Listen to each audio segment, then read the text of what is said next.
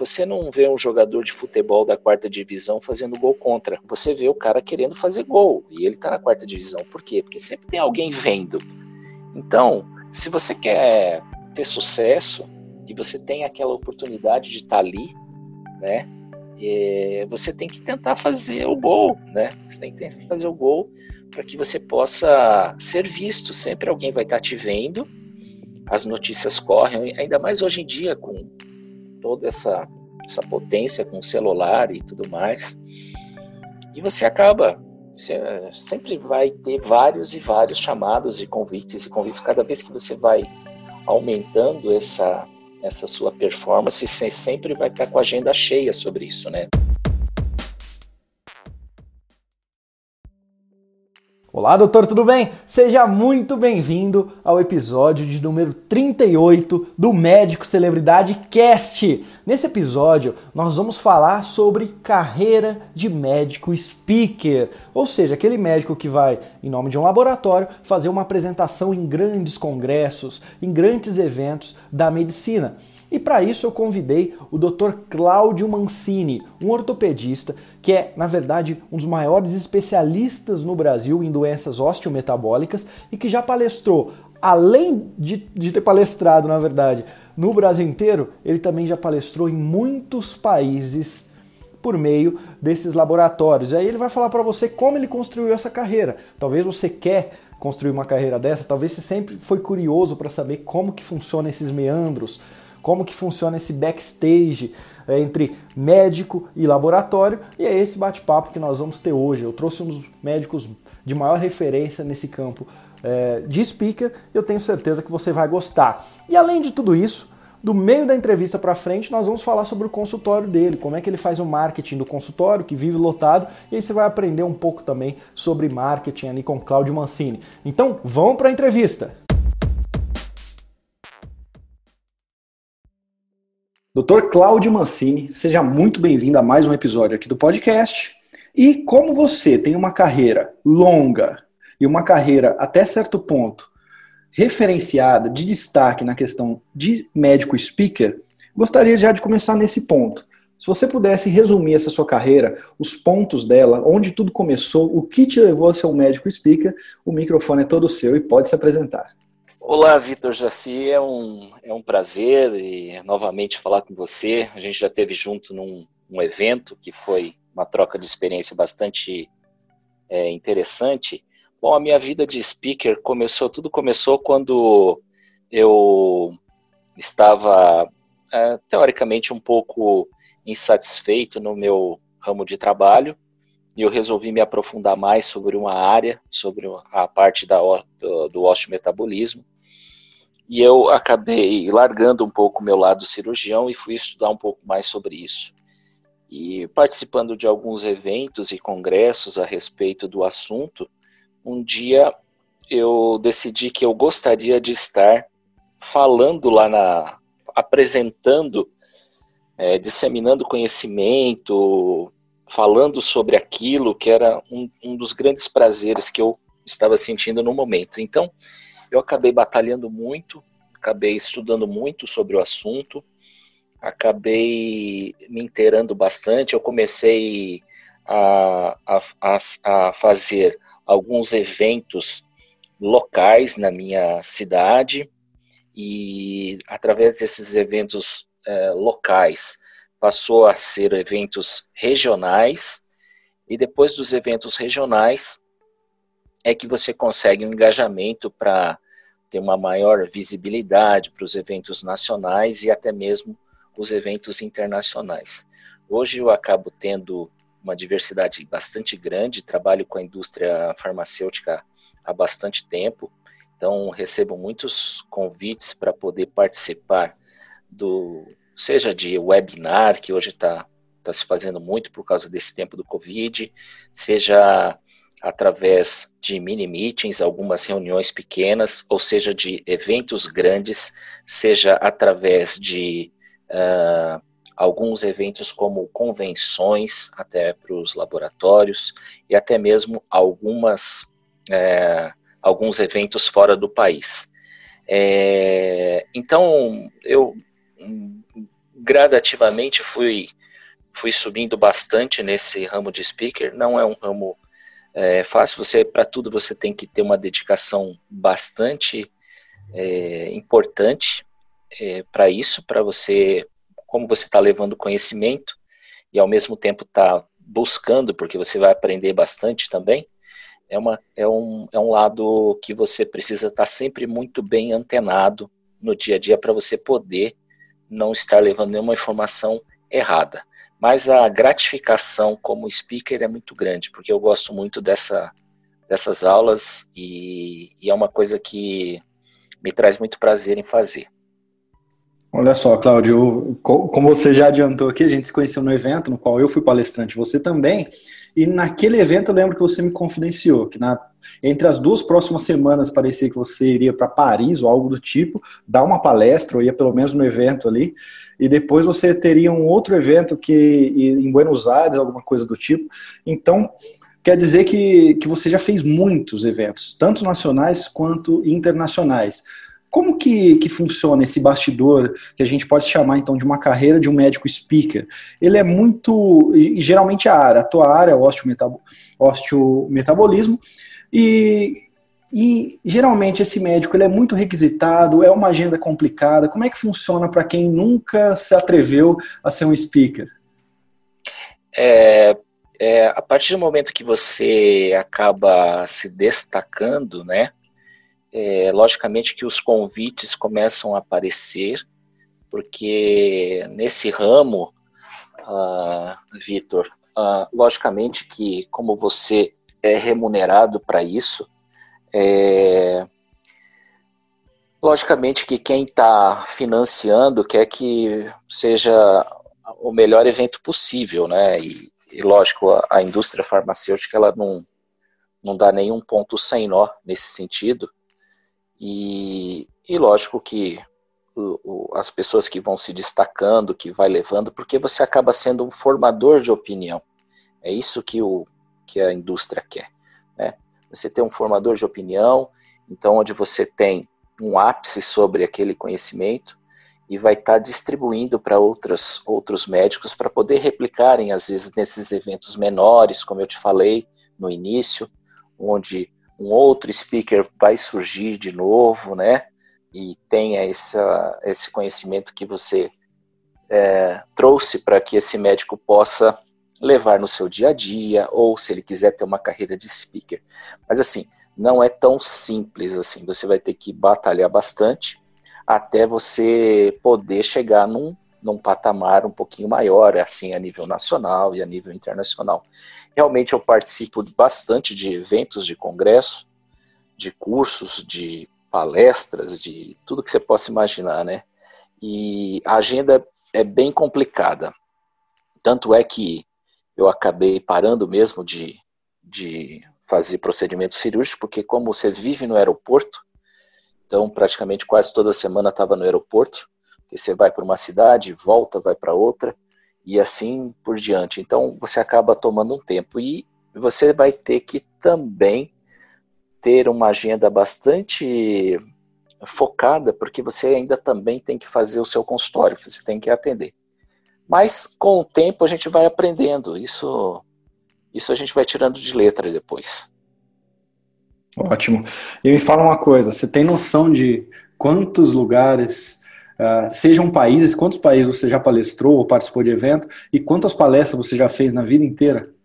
Poxa vida, isso é, um, isso é uma coisa que eu, por exemplo, quantas palestras eu já fiz é uma coisa que eu não saberia te falar, porque eu não nunca anotei isso, nunca anotei, mas é, já se passaram mais de 12 anos dando aula, palestras, e eu já rodei 18 países e, e no Brasil já rodei acho que umas quatro, cinco vezes, se eu não me engano. É, mas eu não sei te falar. Mas é engraçado, a gente estava falando agora há pouco, só para você ter uma ideia, né? No começo, eu dei, eu dei aula em farmácia, eu dei aula em. Eu cheguei a dar aula em um cinema, já dei aula no cinema, já dei aula em, é, em, em praça, já dei aula em vários lugares no início também, e, e depois as coisas vão, vão surgindo, as outras oportunidades vão surgindo, para você ver como é uma coisa que começa pequenininha e vai subindo. Eu tive uma colega que uma vez me perguntou: Poxa, eu acho muito bonita essa sua carreira, tal. Eu queria ser assim. Como é que faz para chegar assim? E eu comecei a contar para ela todas as etapas. Ela falou: Ah, não, vou desistir porque vai demorar demais e eu não vou dar conta disso. é porque você tem que se dedicar para tudo. Você tem que se dedicar, né? Não tem jeito. Exatamente. E você já me falou uma das etapas, né? Que é começar, não tem outra, outra maneira. Começar pequeno, é na praça, é na farmácia, é a nível regional, na verdade local, depois regional, depois talvez estadual, nacional e depois internacional. Então, esse já é um dos primeiros conselhos. Só que é natural, igual essa tua colega te perguntou, acredito que muita gente pergunta. E aí, essa sua receita do passo a passo, para quem quer seguir carreira de speaker, que é uma carreira que a gente pode, é, pode analisar nesse cenário com 500 mil médicos no Brasil, é uma carreira muito promissora, eu acredito. Se, se, alguém continua, se alguém investir esse tempo e tudo mais, ela é promissora. Por que não? E quando você vai dar essa receita, é só para aqueles seus grandes amigos, para os seus grandes amigos, para quem paga uma consultoria com o Cláudio, ou você pode abrir para a gente aqui alguns desses passos é, que na tua cabeça faz sentido para que a pessoa consiga se tornar no futuro um speaker? Não, não tem. Assim, a, a, a gente até teve um projeto é, na, na, na, Associação Brasileira Ortopédica de Metabolismo, que é chamada de ABOM, é, que a gente abre, é, convida algumas pessoas que têm interesse para que queiram ser speaker. É, a gente acaba fazendo um curso sobre isso, eles participam desse curso e é super aberto, porque a gente não dá conta de dar aula para tudo quanto é tudo quanto é lugar, cansa também um pouco, né?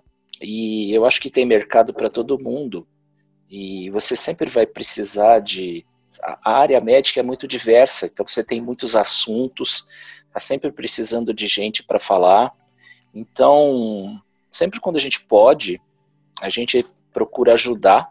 Basta a pessoa precisar uh, querer estudar. É claro que precisa ter uma certa. Você vai ter que. Eu, eu, pelo menos, fiz assim. Eu vi muito vídeo, eu procurei gravar minhas aulas, eu procurei dar aula para mim mesmo, ver, tentar corrigir as, uh, minha entonação de voz. É, então, a pessoa tem que ter uma certa.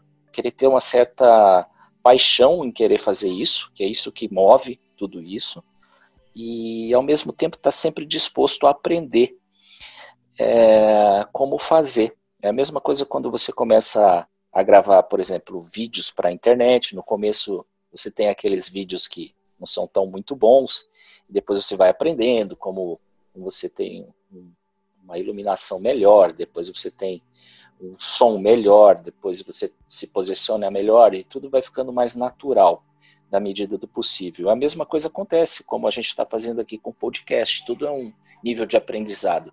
Não dá para a pessoa pegar e inicialmente falar assim, agora eu vou ser um palestrante internacional, vou dar aula que não vai dar certo. Ele vai ter que surgir. Então, é super aberto isso, não basta a pessoa querer, basta querer, já. Ótimo. E, na tua opinião, quais são os pontos mais positivos em trilhar uma carreira de speaker? É lógico, a gente tem a remuneração financeira, acredito que tem muito também da questão de, de a glorificação em ver que as pessoas estão aprendendo, ou principalmente seus colegas estão aprendendo por um pouquinho ali, uma sementinha que a gente planta, isso sempre é válido. A gente, como eu também, de alguma forma, sou professor, e a gente pode falar que o speaker também é, de alguma forma, um professor, está sempre ensinando algo, atualizando alguém, isso é muito bom. E você pode falar quais são, assim, quando você realiza o seu trabalho, quais são os pontos mais positivos, aquilo que te, te deixa muito realizado? Ah, o que me deixa muito realizado é, é justamente o poder de você levar conhecimento e trazer conhecimento. Porque não é porque eu, como speaker, vou saber mais do que a pessoa que às vezes está sentada na plateia. Não é bem assim. Então você tem colegas muito, muito bons que vão estar sentados te assistindo. É, mas que ele não almeja, por exemplo, uma carreira de speaker, ele não almeja, ele não gosta de estar lá na frente, às vezes ele é inibido, mas ele tem um autoconhecimento sobre o assunto.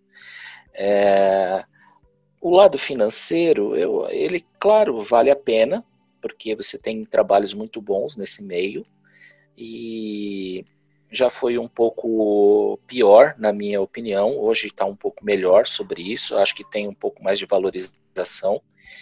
Uh, mas eu acho que, que, na verdade, o que mais me move em relação a, a, a speaker é o, é o poder de poder estar sempre uh, em constante conhecimento, aprendendo bastante, levando esse conhecimento, trazendo conhecimento para mim, além de você fazer um network importante, você conhecer pessoas novas, conceitos novos, uh, você poder conhecer, uh, às vezes, algumas regiões que acabam trazendo informações relevantes para você ou não.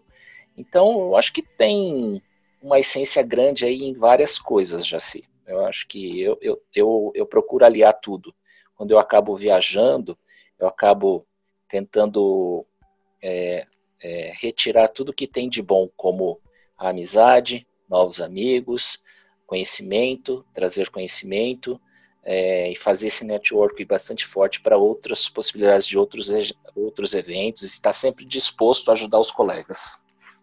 É, eu notei na palestra que a gente se conheceu que você é nat... eu, e, e, na minha opinião isso é uma coisa natural sua que você preza muito por essa questão de networking, em fazer sim um relacionamento, em estar presente, em, em, se apresentar e deixar o outro ser apresentado e tudo mais. Porque a gente, como eu também palestro, lógico que bem menos que você, mas eu também estou na estrada há um tempo, a gente vê que tem pessoas que simplesmente vão para o palco e depois não dão a mínima ali para o network e tudo mais. E esse network, já é, é, que eu vejo que você faz no mundo inteiro, já te trouxe amizades de colegas fora do país, então você tem network de, de médicos fora do país e que hoje vocês trocam informações para melhorar a medicina que você coloca em prática no seu consultório e tudo mais, e até médicos de outros estados uh, ou coisas do tipo?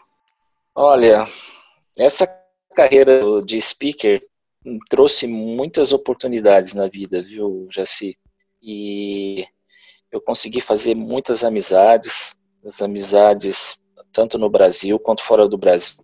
É, me trouxe um, network incrível e realmente tudo que você falou, eu acho que depois de um tempo a gente acaba percebendo que tudo que você ama em fazer, você acaba fazendo com, com naturalidade, as coisas fluem melhor, né? Você é, tem aquela sensação de prazer de estar ali, de estar fazendo aquilo ali, né? Então, eu realmente sou muito grato pelas oportunidades qual eu já recebi e cada evento é um evento bastante inesquecível, na minha opinião, né? Desde o pequenininho até o, até o grandão. Eu, eu me sinto muito grato com isso. Ótimo. E quando você vai fazer uma palestra nova, geralmente suas palestras elas são as mesmas ou você personaliza para cada evento, eu acredito que alguma coisa ou outra você personaliza, e qual é geralmente os seus segredos, a gente pode chamar dos seus segredos, para uma palestra que flui, que uma palestra que todo mundo depois vai aplaudir e vai, no mínimo, lembrar dela? Uh, não, assim, por mais que eu tenha dado, seja o mesmo assunto, e, e vou falar sobre esse mesmo assunto diversas vezes, sempre antes de eu fazer a apresentação, eu sempre estudo a minha apresentação, sempre olho a minha apresentação, eu sempre estou ah, melhorando a apresentação. É, você perguntou se eu coloco alguma identidade sobre, sobre cada uma. Eu, eu sempre procuro colocar uma identidade visual da apresentação, é, principalmente para estar tá relacionado com o evento. E então, assim, para cada apresentação, realmente eu digo bastante. Eu é refizesse tudo de novo. Nunca mantenho a mesma aula. E o segredo da apresentação é, é você uh, dominar bastante o assunto, você uh, fazer a. Eu, eu costumo fazer minha apresentação da seguinte forma. Quando eu comecei a estudar sobre como fazer uma apresentação, eu comecei a ver que a apresentação você precisa ter o começo, o meio e o fim. É como se você estiver contando uma história, né? Isso o pessoal fala muito. E realmente é isso. É, porque você tem que chamar atenção na sua apresentação para que a pessoa tenha conectado aquilo. É, então eu procuro um esboço daquilo que, que eu quero apresentar. Às vezes eu coloco no papel isso, e depois que eu tenho as ideias todas é, bem definidas, é que daí eu parto para fazer a minha apresentação, seja ela no Keynote, seja ela no PowerPoint, seja ela em qualquer outra plataforma. E depois que eu tenho essa apresentação pronta, aí eu tenho que ver qual é o tempo que eu tenho para falar. Então eu vou treinar essa minha apresentação, por mais que eu domine esse assunto eu vou treinar minha apresentação, geralmente eu, eu, eu gravo eu falando e conto esse tempo para poder é, sempre estar apto a, no tempo hábil da minha apresentação. E eu acho que para quem vai, vai dar uma, uma aula, é, a gente tem que contar também que às vezes você pode ter perda do aparelho, né, do, do, do seu computador, você, se, se você às vezes é, de repente cai energia, ou eu não sei, pode acontecer de tudo. Então você não pode simplesmente ir lá e ficar lendo seus slides lá e, e que isso não, não é legal numa apresentação. Os slides é quanto menos você colocar melhor. É, o ideal, o foco vai estar sempre na sua apresentação, não é nem em você, mas essa apresentação é o jeito que você vai estar transmitindo ela. Então eu acho que se der algum problema, você tem que tá por isso que você precisa saber o assunto, você dá continuidade, mesmo que não tenha nenhuma coisa visual para mostrar para as pessoas. Então eu tento me preparar de todas as formas possíveis. Ótimo. E olha só, eu, eu não sei se você tem a, a mesma impressão que eu, mas como as minhas palestras são para marketing e para médico, é natural que no, em, em uma apresentação ali na sala, no auditório, tem algumas pessoas que não gostam do tema, que são contra e tudo mais. E a minha percepção é, que muitos tentam me pegar de calça curta para fazer uma pergunta capciosa ou uma pergunta que eu não tenha resposta para de alguma forma desqualificar. Você de alguma, de alguma maneira já sentiu isso na hora que está fazendo sua palestra, de que algum colega sempre tem um talvez ou mal intencionado ou é o jeito dele mesmo, mas ele quer te pegar de calça curta, então por isso que você tem que, além de saber a tua apresentação, dominar muito bem o tema? Sim, mas é, isso eu ficava bastante preocupado no início, sabe, Vitor? E hoje em dia, não. Eu não, eu não me sinto desconfortável. Eu, eu, quando eu sei, eu respondo. Quando eu não sei, eu, eu, eu tenho total confiança e, e respondo que eu não sei sobre aquilo.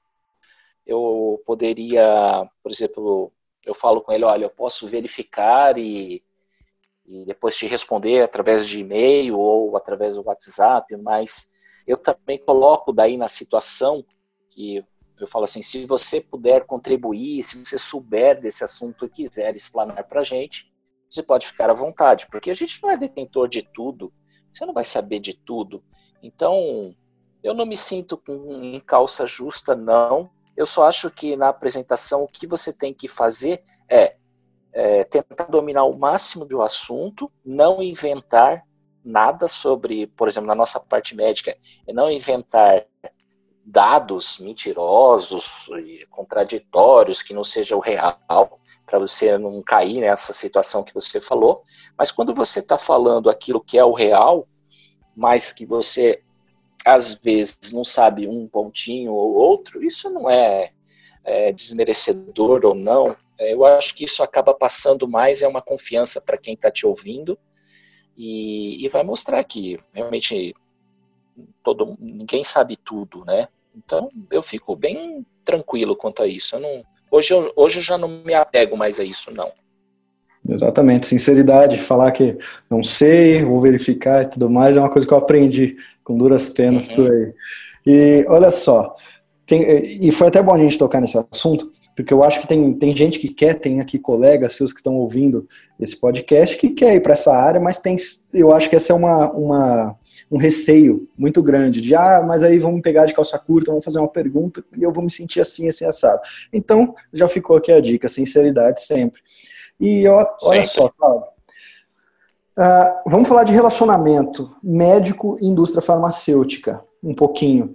Como que, que geralmente, quais, não vou repetir essa palavra segredo, né, mas quais são os meandros para ter um relacionamento sustentável, um relacionamento igual você tem a longo prazo, um relacionamento de respeito com a indústria farmacêutica? Como funciona mais ou menos esse, esse relacionamento? É, a partir do momento que você começa como speaker e vai tendo os feedbacks de positivo, porque os, os médicos às vezes, é, às vezes sempre em alguns eventos existem algumas avaliações que o próprio laboratório coloca, onde é feito tipo um questionário, se eles gostaram, não gostaram, é, existem as solicitações dos próprios colegas, é, disso tudo, eu acho que você vai construindo isso com o tempo.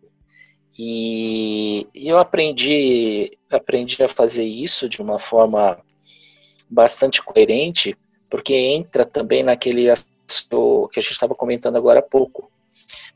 No momento que você mostra uma transparência em, em poder é, mostrar os dados corretos, é, não inventar nada, nenhum dado sobre o que você está dando, né? Tudo na parte médica, na base científica, você vai ganhando confiança do, do próprio laboratório e, e, com isso você vai ganhando, uh, uh, como é que eu posso dizer? Você vai ganhando, eles vão te dando mais portas para você, você vai ganhando terreno quanto a isso, né? Então você, por isso que você vai sendo bastante solicitado por um, por outro, por outro, por quê? Porque você mostra que você está relacionamento, uh, não há queixa sobre você dos colegas, pelo contrário, os colegas gostam de te ouvir. É, os eventos que são feitos, é, a, as casas estão sempre cheias, as casas sempre cheias e você vai, vai, vai uma coisa vai puxando a outra aí. É, é igual você, aquela tal história, né? Igual uma vez eu vi uma, uma apresentação de um, não lembro se ele é um filósofo, alguma coisa assim, ou é um cara que dá palestras assim, ele falava assim, é, você não vê um jogador de futebol da quarta divisão fazendo gol contra. É, você vê o cara querendo fazer gol, e ele está na quarta divisão. Por quê? Porque sempre tem alguém vendo. Então, é, se você quer ter sucesso, e você tem aquela oportunidade de estar tá ali, né? é, você tem que tentar fazer o gol, né? Você tem que tentar fazer o gol para que você possa ser visto. Sempre alguém vai estar te vendo, as notícias correm, ainda mais hoje em dia com toda essa, essa potência com o celular e tudo mais. E você acaba, você sempre vai ter vários e vários chamados e convites e convites. Cada vez que você vai aumentando essa essa sua performance, você sempre vai estar com a agenda cheia sobre isso, né? Óbvio. E teve alguma apresentação de algum colega seu, sem citar nomes, sem nada, mas que por alguma razão, algum motivo, seja no, nos bastidores, seja ali no, no, no relacionamento com os, quem promoveu o evento, ou seja até no evento em si, que por algum motivo você sentiu ali que as portas se fecharam para ele realmente se fecharam, que aí a gente já está entrando no que não fazer, né? A gente já falou aqui no que fazer e no que não fazer. É claro que você não precisa citar nada, nada mas talvez pela tua vivência prática vai te, te surgir alguma, alguma lembrança. É, só repetindo, se, se eu já vi acontecer de uma pessoa que era speaker e depois caiu, é isso? É, exatamente, alguma apresentação que, que fez e depois, na, e aí você ficou sabendo que fez tal coisa e não, não foi legal e na hora era natural que as portas iriam fechar. Sim, várias. eu imaginava, eu imaginava. Várias vezes. Às vezes a pessoa não entende, né? É, às vezes é dado uma oportunidade para ele e ele perde essa oportunidade, né? E, e ele acaba fazendo algumas coisas que fogem à ética, que fogem completamente o evento, essas coisas assim, você tem que tomar muito cuidado com o que você está falando, né? Porque você pode, você não pode se comprometer. Você está lá para falar aquilo que é para ser falado. Vamos na parte médica, como, como os dados científicos, como um trabalho que você está apresentando, você não pode inventar nada, você, não, você não, não pode botar no caso, ah, minha opinião pessoal sobre esse trabalho. Não, não é assim. Né? As pessoas não estão lá, as pessoas querem saber sobre outra coisa. Quando você começa a divergir sobre essas coisas, eu já vi vários tombos, vários tombos, e aí fica muito feio, porque acaba, como dizem na TV, né, ficou na geladeira, né, o cara ficou na geladeira, e está na geladeira até hoje, né?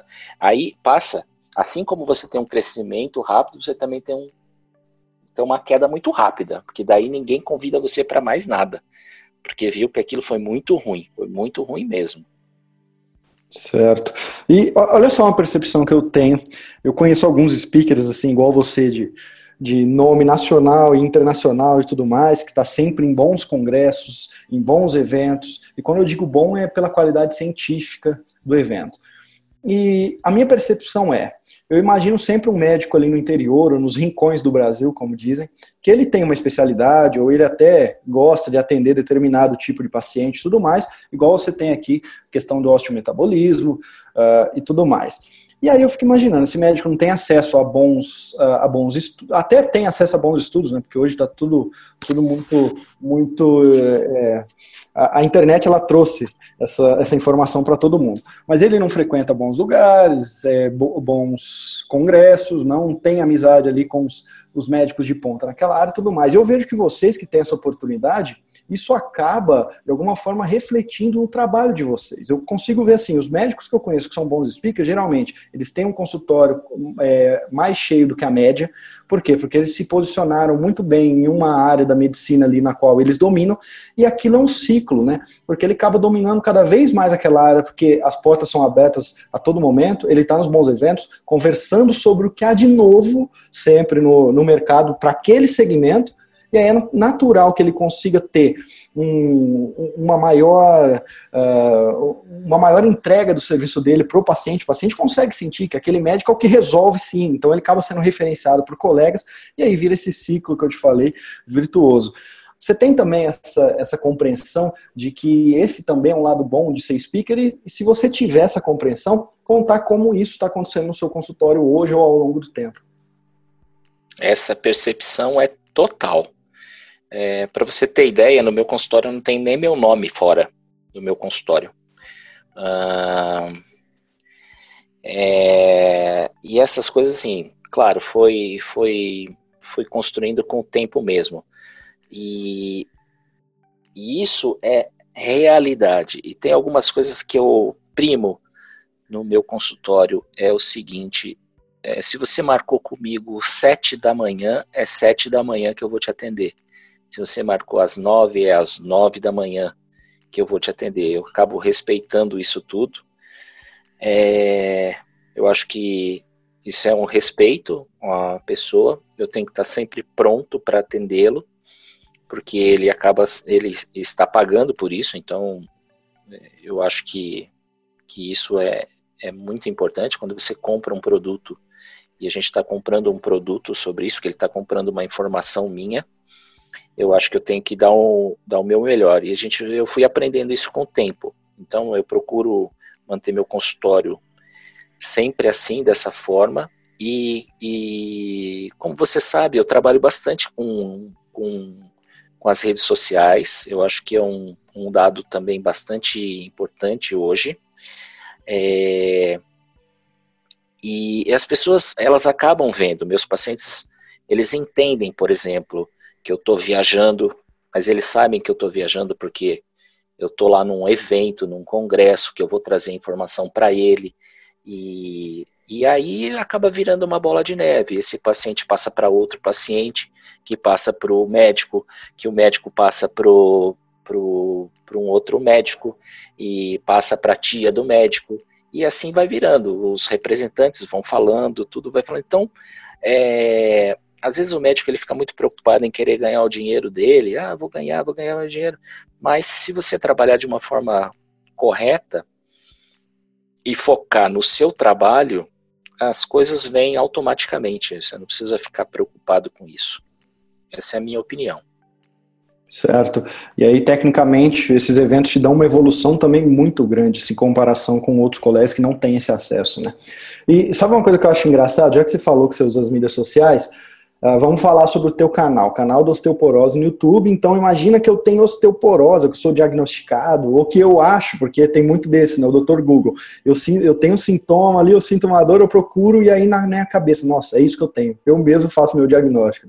Isso acontece, é, todo, todo médico já está acostumado com esse doutor Google. E aí, uma pessoa, vamos supor que ela é, sofre de osteoporose, ou que ela se autodiagnosticou e acha que tem. Aí ela vai procurar sobre o tema. E ela encontra uh, coisas muito vagas sobre o tema e tudo mais. Aí o que, que você fez? Criou o canal da osteoporose para trazer informação de qualidade para essas pessoas.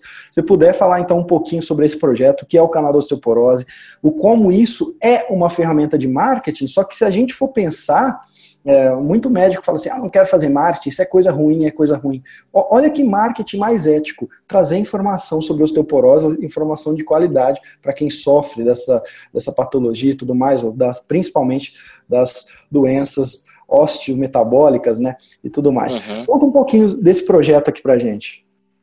Esse projeto surgiu é, eu pensando basicamente nos meus pacientes mesmo, para poder levar informação para eles e ao mesmo tempo poder, é, porque muitos, talvez, muitas pessoas que às vezes gostariam de estar no meu consultório ou tentando consultar comigo, às vezes por algumas condições, talvez não pudessem no momento ou, ou não podem, mas eu, eu, eu acabava vendo como uma forma de poder chegar alguma informação para eles é, dessa forma. Então acabei fazendo o canal muito mais pelo lado de levar informação para as pessoas do que propriamente de promoção a nível de consultório e, e essas coisas.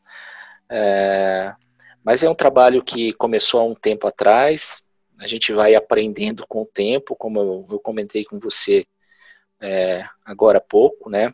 A gente vai aprendendo a fazer os vídeos, é tudo muito amador.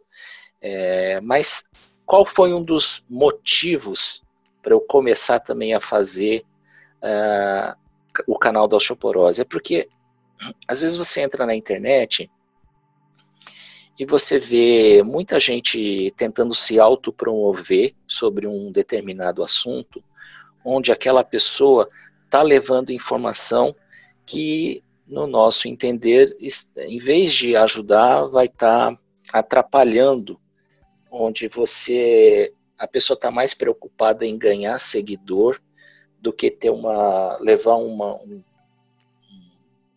uma informação correta para o paciente. Infelizmente, o que a gente vê hoje na, nesse mundo digital é que você tem muita gente despreparada falando sobre vários assuntos e as pessoas muito preparadas, às vezes elas não querem, porque elas não querem se expor.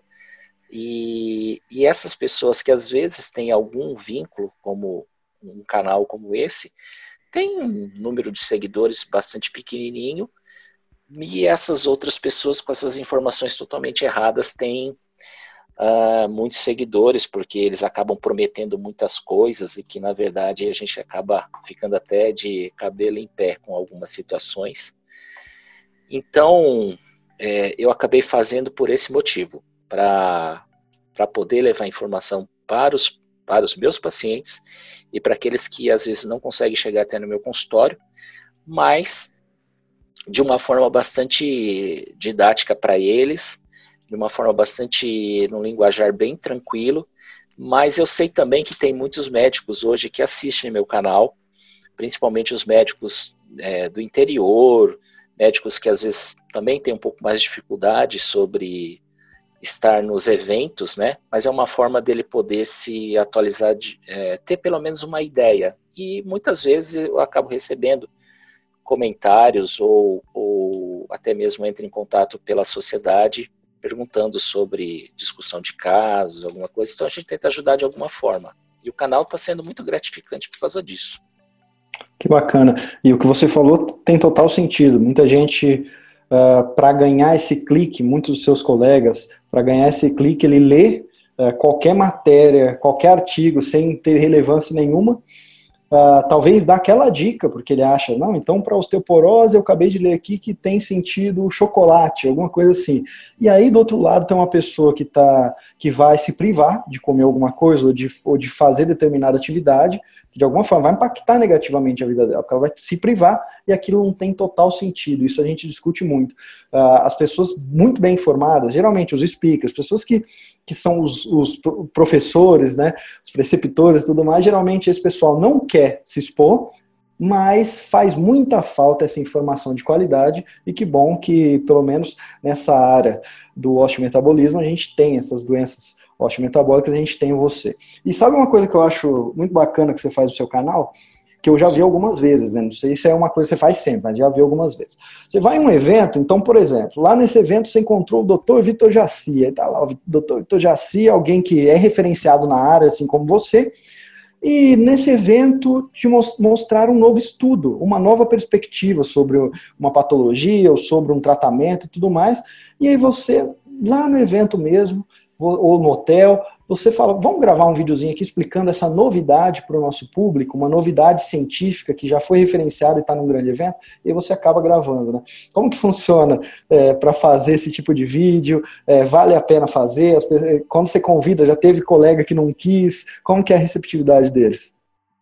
Ah, então, ah, eu estava até conversando essa semana com meus colegas do, do Metabolismo, né? eu falei assim, ninguém vai escapar do meu canal eu quero fazer um vídeo com todo mundo. Eles acabam fugindo, mas eles fogem por motivo assim, ah, eu não, eu não, me sinto muito confortável na frente da câmera, ah, eu não sei o que, que eu vou falar, e não sei o que lá, e aquelas coisas, mas na medida do possível, gradativamente tenho convencido é, cada colega meu a estar tá, tá participando. Quando a gente está no evento, é, é uma oportunidade muito grande de, de eu poder estar conversando com essa pessoa. Eu me sinto como se fosse um repórter, estou entrevistando uma pessoa.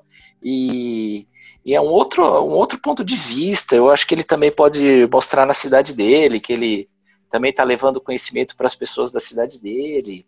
É uma forma dele dele estar. Tá, ele foi frequentou um evento onde ele, ele, ele viu novidades, ele pode estar tá falando para o meu público, público dele. Então tem N caminhos aí de fazer, e, mas nem sempre, nem sempre uh, os colegas querem, porque não, não porque eles não querem participar do canal, mas eles não querem porque eles se sentem às vezes envergonhados, acho que não vai conseguir dar conta de falar e fica aquele, você sabe disso, fica com aquele receio no começo de medo de gravação, né? Mas é, eu tento sempre convidar. Essa, essa semana eu convidei três colegas para falar e, e eles falaram: tá bom, nós vamos. E teve algumas pessoas de já pessoas uma faixa etária maior que eu já convidei para o meu canal. Foi um parto para conseguir, mas eu consegui. E, e eles a, a, gostaram. Depois que fizeram, adoraram. E, e eu espero que a gente consiga plantar uma sementinha para cada um aí, para cada um poder fazer um pouquinho sobre isso e, e trazer conhecimento correto, não mentiras, né? Exatamente. E até essa tua estratégia, que quando eu vi a primeira vez, eu já tinha comentado uma outra vez para se fazer, mas nunca tinha visto na prática. Eu vi que você fez, e até teve um aluno meu de um dos cursos que falou: oh, eu estou indo para Miami no, no, principal congresso de cirurgia metabólica, alguma coisa assim. Não sei se era congresso, se era meeting, alguma coisa do tipo. Então, estou indo para Miami, que conteúdo você acha que eu devo fazer lá? Eu falei, quem que vai estar tá lá? Vai estar tá a nata, só os, os melhores aí do aparelho digestivo, cirurgiões e tudo mais, os mais referenciados do mundo, né? Então, tem italianos, tem ingleses, americanos e tudo mais. Eu falei, tá, você fala inglês? Falo. Pega três dessas pessoas que são é, muito referenciadas, por que não gravar uma entrevista com eles de cinco minutos falando sobre uh, o qual, como que é a, a questão da, da, cirurgia metabólica, como ela é enxergada na Itália, como que é enxergada, é, como que ela é reali realizada geralmente da mesma maneira, mas como que, que os casos, se são diferentes ou não, ou seja, a vivência prática. E aí deu muito certo, mas se ele está ouvindo agora esse podcast, é, quem deu a ideia para mim foi aqui o Cláudio, viu? Se você está ouvindo agora, não foi, uma ideia só minha, não. Isso aqui. Que bacana. Então, canal da osteoporose. E sabe que eu gosto muito disso, de você é, referenciar, ter um canal só de um, um determinado assunto ou um conjunto de assuntos para você se aprofundar muito. Porque eu penso muito no paciente do outro lado. Por exemplo, quem sofre de uma. Vamos pensar urologia HPB, quem sofre ali, que foi diagnosticado e tudo mais. Essa pessoa ela vai para o Google, ela vai para o YouTube, ela acha um vídeo, depois ela, ela, em outro canal tem outro vídeo, eles não se conversam entre eles, não é a mesma linguagem. De um lado uma pessoa explica com uma linguagem mais técnica, do outro com uma linguagem mais popular, e assim ela não, ela se sente mais perdida ainda. Então, quando alguém tem essa atitude de criar um canal direcionado, primeiro que é um, um, um bem que está fazendo para para esse paciente. Imagina milhares de pacientes todos os dias. Mas eu vejo que principalmente, e como eu falo de marketing, eu tenho que, eu tenho que falar isso, para longo prazo, isso é ótimo para o seu posicionamento, porque as pessoas começam a te enxergar cada vez mais como especialista, que você já é, só que aí é o que, gente, é o que eu sempre falo, né? É, referência é sempre para alguém, você já é uma referência no meio médico, mas o paciente do outro lado também precisa te enxergar como uma referência, e aí essa também é uma boa estratégia, e aí vocês é, falam obrigado para o Cláudio, que ele foi um dos primeiros a fazer esse tipo de estratégia também. E Cláudio, olha só, eu posso estar enganado, aí você vai me corrigir. A gente já está chegando aqui no final, quero falar um pouquinho mais sobre você, essa questão de medicina. Uh, se eu não me engano, você começou com essa questão de speakers, você já falou que estava um pouco desanimado, e eu ouvi uma história, não sei se é a sua, que estava em um congresso, entrou numa portinha lá, numa aula, numa aula e se apaixonou pelo tema. Aí você me fala se foi assim que começou a tua história. E, e depois eu quero te fazer a seguinte pergunta, depois dessa. Você já tem um tempo de medicina. Você já viu a medicina que, na qual o médico era muito respeitado, então era o doutor, o doutor, o doutor, e tinha esse respeito da população, ainda tem, né? A gente ainda sabe que tem, mas já caiu muito. Você, tinha, você viveu na época, acredito, que a medicina era respeitada também nos proventos, e hoje é cada vez menos, e a gente sabe como é que funciona isso, está cada vez mais complicado. E aí eu quero que você fale um pouquinho, fazer essa, essa transição de tudo que você já passou na medicina, como que era antes como que está hoje e como você acha que será no futuro. É, eu vejo é, essa história do respeito, das coisas assim, é, eu acho que era tido como má, mais mesmo, mas assim, eu sempre tive muito respeito pelos meus pacientes e tenho até hoje, e porque eu acho que o respeito ele vem principalmente uh, Vitor, quando você respeita também o seu paciente, sabe? Então, a partir do momento que você mostra é, um respeito inicialmente por ele, né, pela pessoa, é, ao mesmo tempo você também ganha respeito por isso e vai ganhar respeito através do conhecimento que você está passando para ele, da referência que você está passando para ele, de ser uma pessoa extremamente correta. Então, eu acho que isso vai trazendo o respeito. E eu acho que só perde o respeito, a parte médica só acaba perdendo o respeito, ou vice-versa, a partir do momento que você não, não tem o respeito com, com a pessoa também. É, e os médicos precisam não só os médicos, mas, mas todo mundo precisa se valorizar. Às vezes eu escuto um próprio paciente falando: Ah, doutor, mas o senhor tem uma posição e tal, eu jamais teria essa posição e não sei o que lá. Mas eu falo: olha, a única diferença minha e sua é que eu, eu faço isso porque eu gosto disso. E você tem a sua profissão porque você faz isso, porque você deve gostar disso. E as duas profissões são importantes e todas elas têm que ser respeitadas, seja mais simples como a mais complexa. E então, quando quando a gente coloca isso, eu acho que tudo fica num respeito mútuo, mútuo. E em relação à, à parte sobre a parte do dinheiro, como a gente colocou, a parte financeira, eu acho que também depende muito do que você está almejando fazer, né? É aquilo que eu falei para você, eu, eu, acho que eu acabo ganhando o meu dinheiro, uh, a, a, o meu valor financeiro vem exatamente pela paixão empregada que eu faço as coisas. E a partir do momento que você coloca o dinheiro em primeiro lugar, antes dessa paixão, ela, ela demora um pouco mais para acontecer. É, quando você está muito preocupado só em ganhar dinheiro, eu acho que as coisas não vão funcionar muito bem. Mas talvez isso você só vai aprender com o tempo. Você precisa de uma certa experiência na vida, né? Quando a gente está mais novo, a gente pensa em ganhar muito dinheiro e às vezes a gente faz algumas burradas até com esse dinheiro, né? E acaba sendo um dinheiro não muito grato, né? E, então, hoje em dia, é, as coisas eu acabo ganhando meu dinheiro porque são decorrentes do meu trabalho, do, da, da do, de tudo que eu faço com eficiência, com paixão, com gratidão. É isso que me traz o meu retorno financeiro. Certo. E tem alguma mudança que você achou que foi visível nos últimos anos, ou pelo menos nas últimas décadas, da medicina que era tanto técnica quanto questão de mercado do passado para hoje? Ah, eu acho que a medicina sempre ela sempre tem muitas mudanças, né? E, e essas mudanças vêm conforme é, eu vou falar uma coisa que talvez não seja, mas é o que eu mais ou menos sinto assim. É, eu vejo que muita gente quer fazer medicina pelo fato de achar que vai ganhar muito dinheiro e ela acaba deixando de de fazer as coisas de forma correta para fazer outras coisas. E antigamente eu achava que, que os médicos faziam medicina porque gostavam realmente da medicina e, e aí eles acabavam ganhando dinheiro porque eles gostavam mesmo de fazer medicina. E hoje em dia eu acho que as pessoas fazem a medicina não gostando tanto da medicina, mas pensando em ganhar dinheiro com a medicina. Então, eu acho que teve uma mudança grande aí em termos de pensamento nesse sentido, na minha opinião.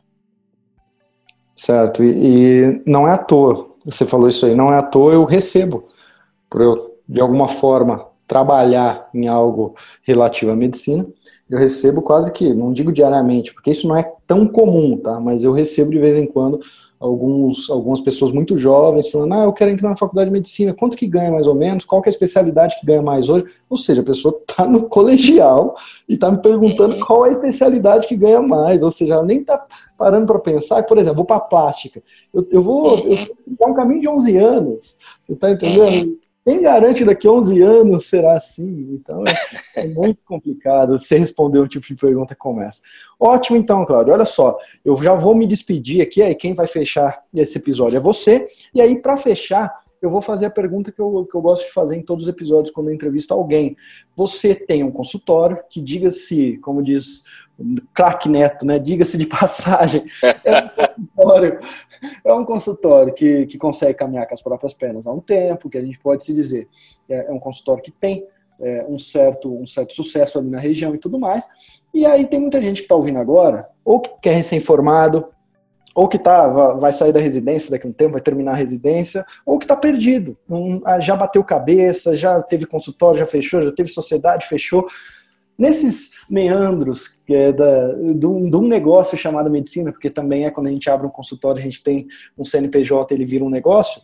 Quais seriam as suas dicas finais para quem quiser abrir esse consultório? O que, que ele, você, se estivesse começando hoje, o que você acha que te trouxe até aqui nessa questão de médico e também empreendedor?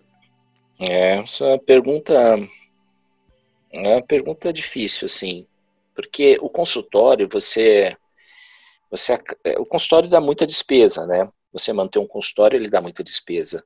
E, e às vezes seu, seu consultório tem, tem muitos funcionários, por exemplo, meu consultório também tem exames é, que são realizados, é, tem técnicos, então tudo isso gera gera um custo grande. Eu acho que você tem que começar é, num consultório já montado, para quem está iniciando, consultório montado, tentar fazer uma clientela, né? Então, é você iniciar mesmo com aquele atendimento, tentar fazer o melhor atendimento possível, né? Para você ir fazendo a sua clientela e gradativamente você vai vai conseguindo tornar o seu seu consultório viável.